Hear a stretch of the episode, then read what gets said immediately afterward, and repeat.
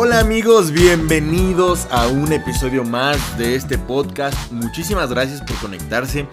Yo siempre en cada episodio voy a dar las gracias porque no es responsabilidad de nadie escuchar este podcast. Eh, así que muchísimas gracias. Eh, los quiero mucho. Están en mi corazón. Em, y bueno, sin más preámbulos, vamos a darle porque hoy es un buen episodio, creo. Hoy, hoy va a estar sabroso. Y miren, les quiero hablar de algo que escuché en un video de Facebook. Lo escuché y, realmente fue como una granada en mi mente, me explotó y, dije, wow, realmente tiene mucha razón este video. Em, y habla de una problemática que, que es muy específica, es una problemática muy... Eh, que puede pasar por desapercibido, pero que trae consigo consecuencias muy feas. Y es un problema eh, obviamente, es, ustedes ya saben que este podcast eh, hablamos de Dios. Entonces es un problema eh, no solo de gente cristiana, también lo encuentras en la gente no cristiana. Y es un problema, ¿cómo te puedo decir? Muy grave, porque, porque te aleja de Dios, porque es un problema que, que va hacia el otro lado. ¿Ok? Y mira, Vamos a te voy a platicar contexto. Desde tiempos muy antiguos, muy, muy antiguos, en casi todas las culturas, ya sea en América, en Europa, en Asia, en donde tú quieras, eh, casi todas las culturas nos encontrábamos que al hablar de deidades, de dioses, encontrábamos en su religión una gran jerarquización en sus instituciones religiosas. Es decir, encontrábamos que en casi todas las religiones del mundo hay líderes que consideran que son a los únicos a los que Dios les habla. Y mira, si tú piensas, antes de que le quites, antes de que quites el episodio, no voy a hablar mal de la religión y no voy a hablar mal de, ninguna religión ni, de ningún Dios, no, no, no. Quiero que, entiendas esto conmigo, eh, del verdadero problema, ¿ok? Eh, la congregación o la gente a los que sigue estas verdades, a los que van a esas religiones, a los que buscan, empiezan a vivir una vida religiosa en que nada les beneficia. Em, y esto ahorita te va a platicar las consecuencias que trae. Fíjate. Eh, entonces, como contexto, hay muchas culturas alrededor del mundo en donde está tan jerarquizada su institución religiosa que te encuentras, por ejemplo, eh, sectas, cultos, eh, en donde solo una persona tiene la razón absoluta. ¿Por qué? Porque solo a esa persona le habla Dios. Y te lo hacen creer y tú sigues a esa persona porque consideras y crees que Dios le habla únicamente a esa persona. Y mira, tal vez si tú lees el Antiguo Testamento, te puedas encontrar en que Dios funcionaba de esa manera. ¿Sí? Dios sí llegó a funcionar de esa manera, instituyó eh, organización, eh, instituyó personas especializadas que se dedicaban de día y de noche para, para poder tener una vida santa que le agradara a Dios y que Dios le pudiera hablar a esas personas. Pero es por eso que me extraña que este problema se encuentre en el cristianismo. Porque uno de los principios que estableció Cristo al venir a la tierra es eh, o fue cambiar nuestro estatus ante Dios. Ya no solamente éramos siervos, sino que nos convertimos en hijos. Y ahora podemos orar, Padre nuestro. Entonces, por eso me extraña que muchas veces también pase en el, en el cristianismo. Porque Jesús llega y dice, hey, yo sé que en el pasado era así. Honramos el pasado porque el pasado nos dicta nuestro futuro, nos va diciendo hacia dónde vamos, porque el pasado bíblico también fue diseñado por Dios, porque el pasado bíblico, la manera en que se hacían las cosas en el pasado, funcionan como parte del plan de Dios para nuestras vidas, pero dice Cristo, ahora podemos orar, Padre nuestro que estás en el cielo. Entonces, aquí Cristo está reformando nuestra relación con Dios y nos indica que no es una relación religiosa, no es una relación organizacional, nuestra relación con Dios es una relación personal como la de un padre con su hijo. Entonces, estamos enfrentando un problema grave como iglesias, como personas que seguimos a Dios. Porque Cristo fue una de las primeras cosas que hizo y estableció que tú y yo debemos ser llamados hijos. Incluso esa es la razón por la cual los religiosos de esa época decidieron matar a Jesús. Porque él se hacía llamar hijo de Dios. ¿Por qué te cuento esto? Ok, mi plan para nada, para nada es aburrirte. No es darte una clase de teología porque la neta no sé mucho, no sé casi nada. Hay personas yo creo que me están escuchando que saben muchísimo más que yo. Pero quiero contarte esto porque es una duda general sobre el cristianismo. Es una duda que la gente tiene cuando se acerca al cristianismo, cuando empieza a conocer el cristianismo. Y no solamente eso, porque es un problema general de la sociedad. Fíjate, podemos empezar a vivir una vida totalmente normal, creyendo que Dios le habla a una persona, a solo una persona, que está en un solo lugar, y vivir así tranquilamente el resto de nuestras vidas. Bueno, bueno, bueno. Tal vez no tranquilamente, porque si algo es seguro es que vamos a tener problemas. Mira, yo no conozco a una persona en el mundo que no haya enfrentado un problema. Fíjate, ni Cristo siendo perfecto evitó ser humillado, mutilado y colgado en un madero. Todos enfrentamos problemas. La cuestión que quiero plantearte hoy es cómo estoy enfrentando los problemas. ¿Estoy enfrentándolos solo? ¿O o tal vez tengo a mi familia y a mis amigos y a lo mejor me dan palabras de apoyo, a lo mejor me, me dicen que están ahí para mí, pero yo me siento solo.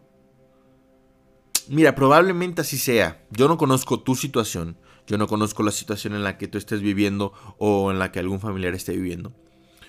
Pero te puedo apostar a que por lo que, que te puedo apostar que así es, que la gente se siente sola, que la gente empieza a tener problemas y, aunque llevaba una vida relativamente tranquila, normal, en la que, por ejemplo, el mexicano promedio sabe que existe la iglesia, sabe que existe Dios, algunos como minoría consideran que no existe Dios, pero la mayoría de las personas en México, por lo menos, saben que existe un Dios. Pero muchos de nosotros hemos pensado que Dios solo le habla a una persona y que solo está en un solo lugar. Entonces cuando vienen los problemas a nuestra vida, nos sentimos solos. Porque nuestra familia y nuestros amigos también tienen problemas.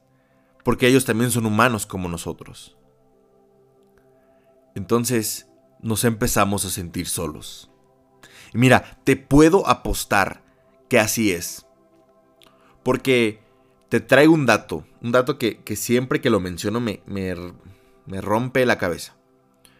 Por lo menos en Guanajuato, las últimas estadísticas, para los que no sepan, Guanajuato es un estado de México. Si tú vives aquí, qué chido. Bueno, quién sabe. Es otro tema. Las últimas estadísticas indican que en Guanajuato alrededor de 400 personas son las que se quitan la vida al año. Es decir, que en promedio más de una persona al día se suicida. Se quita la vida. Y la mayor parte de esos suicidios son porque los jóvenes sienten... Sí, porque te digo que esa estadística, la mayor parte es de jóvenes. Y Guanajuato eh, tiene un promedio mayor a la estadística nacional. O sea, creo que es el sexto lugar en todo México de, tasa de suicidios. ¿Por qué? Porque cuando vienen los problemas nos sentimos solos y los problemas nos comen vivos. Esto me choquea porque estas cifras me indican que como sociedad estamos viviendo los problemas solos. Y esa sociedad, esa, perdón, esa soledad termina matándonos. Mira, no es algo que, veamos desde fuera, no es, no es algo que, que tú y yo podamos decir, ay, pues pobres chicos, ay, pues, ¿por qué están allá? No, no, no. Yo muchas veces he tenido problema. Muchas veces me he sentido triste, sin ánimo. He perdido mi gozo. No veo la salida del problema. Muchas veces me he empezado a sentir solo. Claro ejemplo de ello, y te lo digo con toda sinceridad, a lo mejor con un poquito de pena y... Pero pues bueno, ya. Ya saben que este es mi confesionario. Em, este episodio es un claro ejemplo de ello. Normalmente yo grabo los domingos en la noche. Y este episodio... Em, ¿Para qué? O sea, la pregunta es ¿para qué grabo los domingos en la noche si puedo grabar otro día? Primero porque casi toda la semana la tengo ocupada. Y mi objetivo es que ustedes tengan todo el día lunes para escucharlo. Ya sea en la mañana, en la tarde o en la noche. O si no tienen chance el lunes, pues bueno, ya les queda toda la semana para escucharlo y no están tan desactualizados. pero voy a ser muy sincero. Eh, ayer domingo en la noche no, no tenía ganas, no tenía ánimo, me sentía un poco triste. Y decidí mejor descansar mi mente y mi cuerpo. Y hoy en la mañana estaba pensando, si grabo, no grabo, si grabo, no grabo. Em, decía, es que cada una de las propuestas en mi mente, tanto si grabo o no grabo, pues tienen pros y contras, ¿no? Eh, pros de no grabar descanso, pienso mejor, em, les entrego un episodio bueno. Contras, pues que puedo perder parte de la audiencia porque pues se les olvida, ¿no? Eh, no estoy ahí yo mandando mensaje cada lunes. Entonces pueden decir, ah, pues quién sabe y se les puede olvidar. Em, las ventajas de grabarlo era bueno, pues eh, la gente se eh, puede escuchar algo de parte de Dios, puede escuchar algo que, les alivian el día, que puedan echarle peligro. Las contras de grabarlo hoy, bueno, pues eh, no me siento tan cómodo, me sentía triste. Ayer, ya hoy me sentía mucho mejor. Pero bueno, en lo que, en lo que yo decidía esto, en lo que pensaba mi mente, pues me puse a checar, ya saben, el Facebook. Estaba viendo el Facebook y entendí algo muy importante. Empecé a ver un video. Un video y, y empecé a entender algo muy importante. Y es que cuando estoy en problemas, cuando tengo una situación enfrente, cuando mi mente dice que ya no puedo, cuando empiezo a sentirme solo, cuando empiezo a hundirme poco a poco, como ayer en la noche, empezaba a hundirme poco a poco. Algo o alguien me recuerda que no estoy solo. Algo o alguien me recuerda que por muy mal que, me, que esté, por muy mal que sienta, no estoy solo. Que hay una esperanza para mí. Y que esa esperanza se llama Cristo. Que esa esperanza se llama Cristo.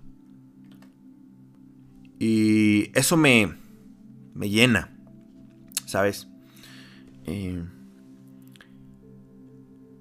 fíjate que ese, ese es el problema real de la, de la religiosidad.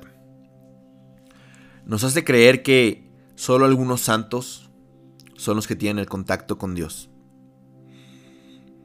Pero te tengo una sorpresa, llegó alguien hace más de dos mil años que viene y me dice que Dios es mi papá y que puedo tener una relación tan personal y tan profunda que nunca más en la vida estaré solo y que cuando tengo un problema, cuando estoy enfrentando una realidad adversa a mí, cuando estoy en medio de una situación que me está exigiendo al máximo, puedo recordar que hay alguien para mí, que hay alguien, que hay un papá en el cielo que está listo para bendecirme, para abrazarme, para llenarme de paz.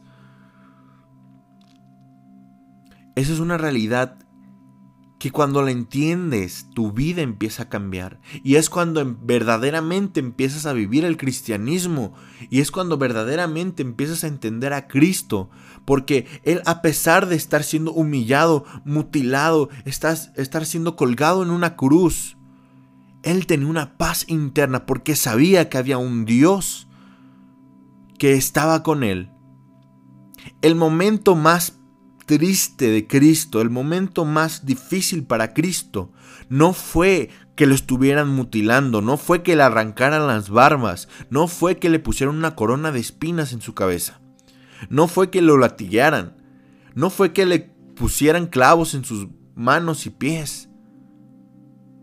El momento más triste, el, más, el momento más difícil de Cristo en su, en su crucifixión fue cuando por el pecado del mundo, por nuestros pecados, Dios se tuvo que alejar de él. Y Cristo decía, Padre, ¿por qué me has abandonado? Pero ¿sabes para qué? ¿O por qué Dios abandonó a Cristo en ese momento? para nunca alejarse de nosotros. Porque ahora nuestro pecado, nuestros errores, nuestros problemas fueron a la cruz y Dios decidió alejarse de Cristo para nunca más alejarse de nosotros. Ahora puedo tener una relación personal profunda con Dios. Y eso es lo que me hace diferente es lo que nos hace diferente como cristianos a todo el mundo, que Dios no es un Dios institucional, Dios no es un Dios organizacional, Dios no es un Dios de una sola persona, Dios es un Dios personal. Ahora quiero terminar con una frase de John Piper que dice, eh, ¿quieres oír a Dios? Lee la Biblia. ¿Quieres oír ¿Quieres oír a Dios en forma audible? Lee la Biblia en voz alta. Y mira, parece broma. Parece que John Piper se estaba burlando de la gente, pero no. Es una realidad increíble. ¿Quieres oír a Dios? Pues lee la Biblia, ahí está todo lo que Dios quiere decirte. ¿Quieres oír a Dios en forma audible? Pues lee la Biblia en voz alta.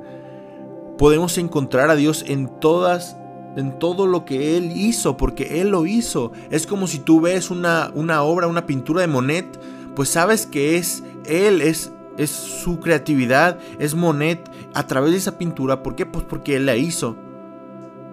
Podemos ver a, a Da Vinci, a, al artista que tú quieras. Y puedes encontrar en sus obras su personalidad, su firma, su, su manera de hacer las pinturas, su, su estilo. ¿Por qué? Porque ellos lo hicieron. Entonces es igual con el mundo. Podemos encontrar a Dios en cualquier momento de nuestra vida porque Dios creó este mundo. Uno de los, de los momentos en que yo entendí esto era, eh, ya te conté de la, vez que, de la última vez que hablé con mi, con mi abuelo, eh, con el gran don Joel. Esa vez... Em, yo me sentía triste, iba saliendo triste de la habitación.